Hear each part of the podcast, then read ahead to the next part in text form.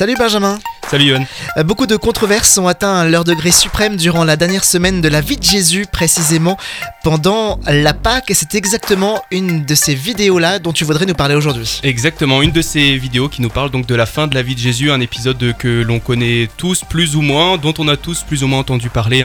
Et en ce mardi saint, eh bien je te propose de te replonger justement dans l'histoire de Pâques avec euh, cette vidéo. Une vidéo proposée par Bible Project est directement inspirée des chapitres 19 à 23 de l'évangile selon Luc dans la Bible. C'est ça tout à fait, une histoire qui nous rappelle l'arrivée de Jésus à Jérusalem à Dodane, dernière fois qu'il va avoir l'occasion euh, d'y aller, et à son arrivée, il est accueilli euh, comme un roi, avec des feuilles de rameaux pour se faire crucifier finalement quelques jours plus tard, et ressusciter le troisième jour. C'est la bonne nouvelle de Pâques. D'autant plus quand on voit que Jésus s'y attendait, hein, car il était convaincu que sa mort ferait naître un nouvel avenir pour toute l'humanité.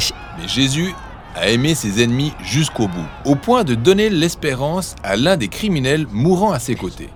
Il a même prié pour ses bourreaux. Père, pardonne-leur, car ils ne savent pas ce qu'ils font.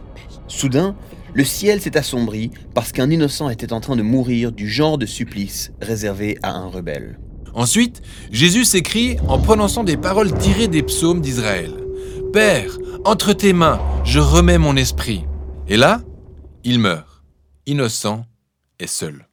Un court extrait et déjà beaucoup d'émotions. Pour voir la vidéo en entier, Benjamin, Comme toutes celles de Bible Project, c'est à voir sur bibleproject.com, la plateforme de vidéo YouTube ou encore la toute dernière application Bible Project à télécharger sur votre smartphone ou votre tablette.